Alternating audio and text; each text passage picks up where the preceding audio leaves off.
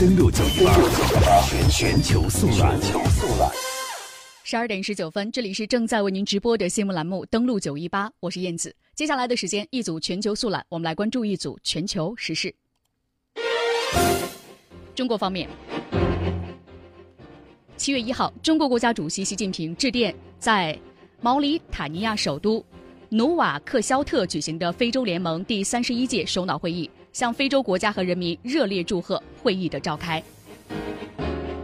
非洲联盟第三十一届首脑会议已经正式召开。本届非盟峰会的系列会议沿用了上届的主题，即赢得反腐败斗争的胜利，一条非洲转型的可持续之路。各国首脑将会对非盟的改革、非洲一体化、反腐败以及打击恐怖主义和地区安全局势来展开讨论。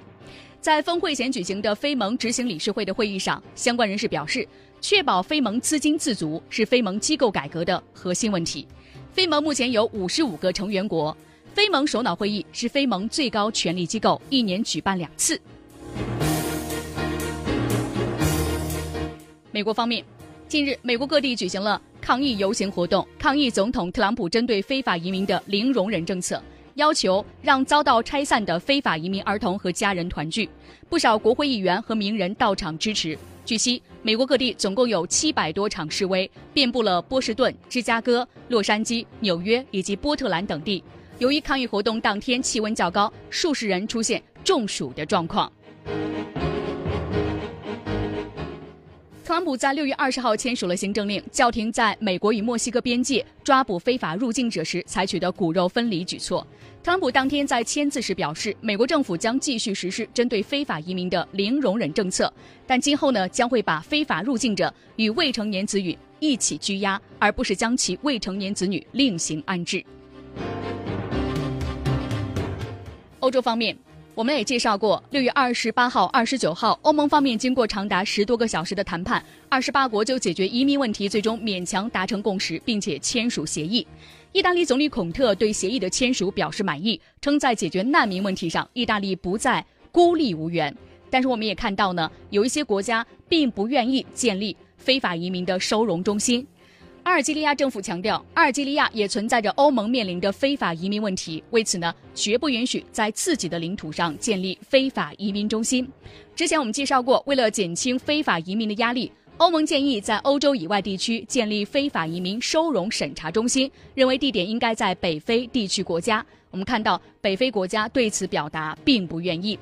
除此之外，在中东国家以色列。以色列总理内塔尼亚胡在一号表示，以色列绝不愿允许叙利亚难民进入到以色列境内。当天是举行的内阁的例行会议上，内塔尼亚胡说，以色列会继续保卫边境和力所能及的提供人道主义援助，但是不会允许叙利亚难民进入到以色列境内。他表示说，将叙利亚问题继续与美国与俄罗斯保持联系，以色列军方也将和美俄两国进行沟通。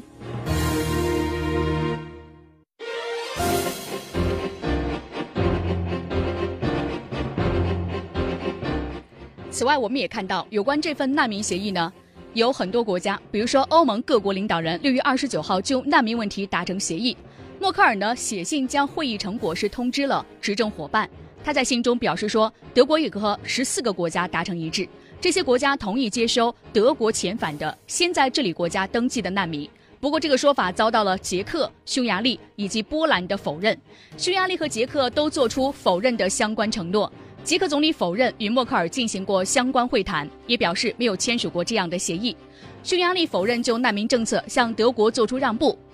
波兰否认将和德国加快难民返回的进程的签署协议。波兰外交部表示，没有就加快欧盟国家难民收容进程达成新的协议。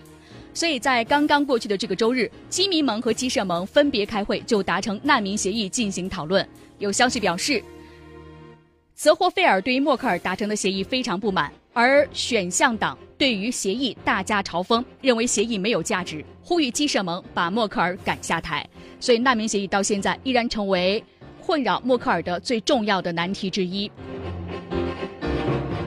在中东方面，我们来看一下叙利亚国内的战场。叙利亚政府军在叙利亚南部的攻势目前正在继续进行当中。据守在叙利亚南部德拉省数个镇的反政府武装，最近两天接受和解协议这样的消息有所传来，这些地区回归叙利亚政府的管控。而叙利亚南部的反政府武装与俄罗斯方面代表二十九号举行首轮会谈，反政府武装不接受俄方提议，另提条件，所以谈判目前以失败告终，但是仍然正在谈。伊朗方面，伊朗第一副总理贾汉吉里七月一号表示，伊朗将会允许本国的民营公司出口原油，作为反制美国制裁策略的一部分。在美国要求盟邦从十一月起不要进口伊朗的原油之后，伊朗正在研究维持石油出口方面的方法和其他反制的制裁措施。贾汉吉里在一场经济活动中表示，伊朗原油将会在交易所出售，私有部门可以透明的方式进行出口。另外，白宫在六月三十号表示，沙特向美国总统特朗普承诺，如有必要，沙特可以提高石油产量。沙特目前有的是每天两百万桶的备用产能。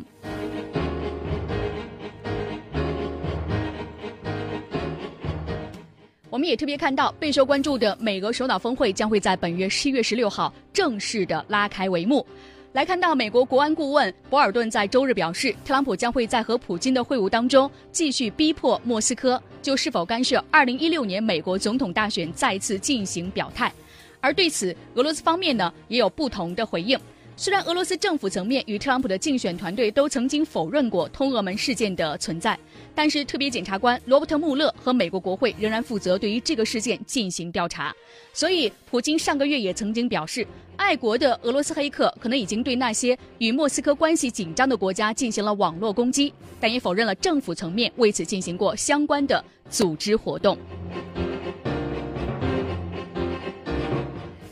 再把目光转向阿富汗方面。阿富汗的总统加尼在三十号宣布正式结束政府军针对阿富汗塔利班的单方面的停火，呼吁塔利班参与到和平对话。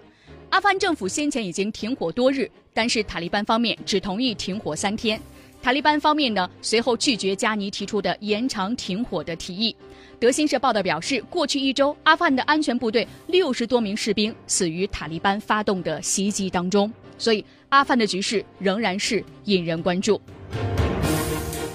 全球也关注一个问题：英国脱欧的问题。英国内阁在脱欧问题上的分歧已经是越来越表面化了。主张和欧盟一刀两断的环境部长格夫，因为对首相特蕾莎梅提出的和欧盟保持关税同盟建议书感到不满，竟然当场撕毁了文件。特蕾莎梅的建议书中表明，他在关税的课题上的首选方案是和欧盟保持关税合作关系。戈夫认为他对这些提案的担忧被淡化，因而撕毁了文件。所以我们也看到这个事件引发了整个特蕾莎梅内阁的表层的一种矛盾越来越尖锐化了。接下来的时间热点追踪，我们首先来关注一下韩朝之间的互动，以及朝鲜方面有关无核化的进展。美国方面又有最新的声音，一起来了解。